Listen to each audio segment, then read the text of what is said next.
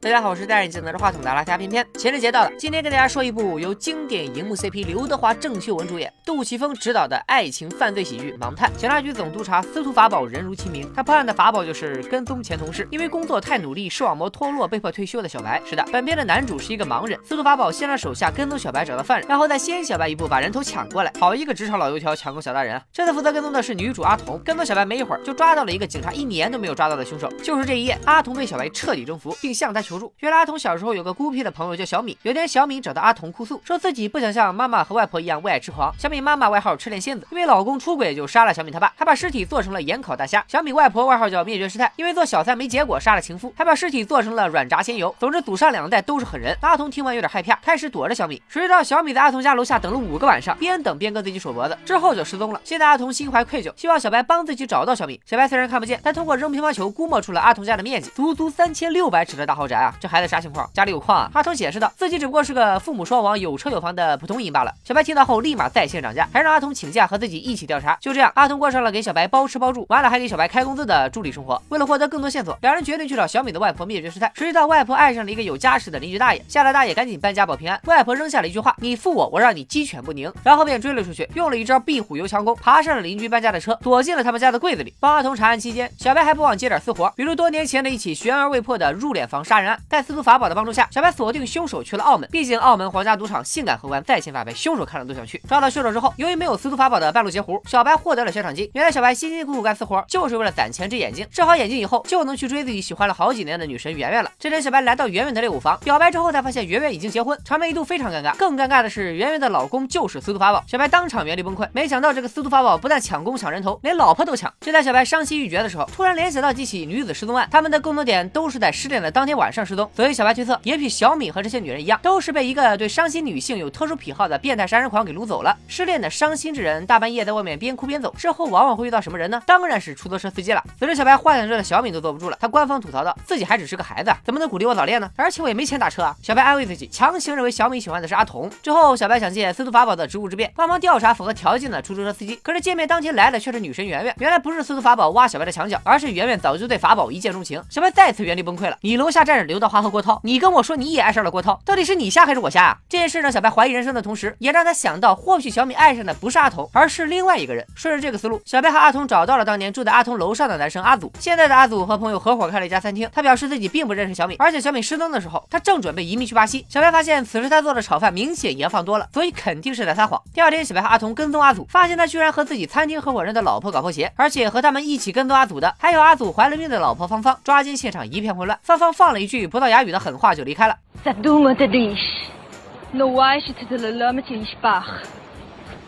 在医院里，渣男阿祖终于承认自己不仅认识小敏，还谈了一个月恋爱。甩了小敏之后准备移民，小敏还疯狂的追他们家的车，但是自己绝对没有杀小敏。线索又断了，无奈之下，小白和阿童只能继续调查出租车司机。在命运和编剧的安排下，呃，好吧，主要是司徒法宝这个总督察的神助攻下，俩人成功找到了那个变态杀人狂。杀人狂也是个敞亮人，开门见山说自己是个爱吃人眼珠子的神经病。瞅着阿童的眼睛挺好看，于是抄起家伙咔咔就是干。盲人小白还能怎么办？拿起手枪就给了他脑门一子弹，不就是押韵吗？死根死根。盲人打手枪不算啥，接下来小白还表演了盲人开吉普。为了让受重伤的阿童坚持到。医院，小白在车上强行表白了一波，阿童终于被抢救过来。司徒法宝找到小白，说警方确实在杀人狂那里找到了几具尸骨，然而其中却并没有小敏。但小白现在更担心的是，刚刚表白了男人婆阿童如何收场？原来因为阿童能打能扛，所以在小白的想象里，她是一个长着喉结的女汉子。没想到这年头连盲人都是颜控。为了打消小白的顾虑，司徒法宝带着小白对着阿童的脸一顿乱摸。小白脑内 3D 建模完成后，发现阿童不但长得很漂亮，还有点像周秀文，于是开开心心的去查案了。他只身一人来到了阿祖的饭店。阿祖那个怀孕的老婆芳芳说，阿祖已经和小三跑了。小白没理会，直接进入了瞎猜环节。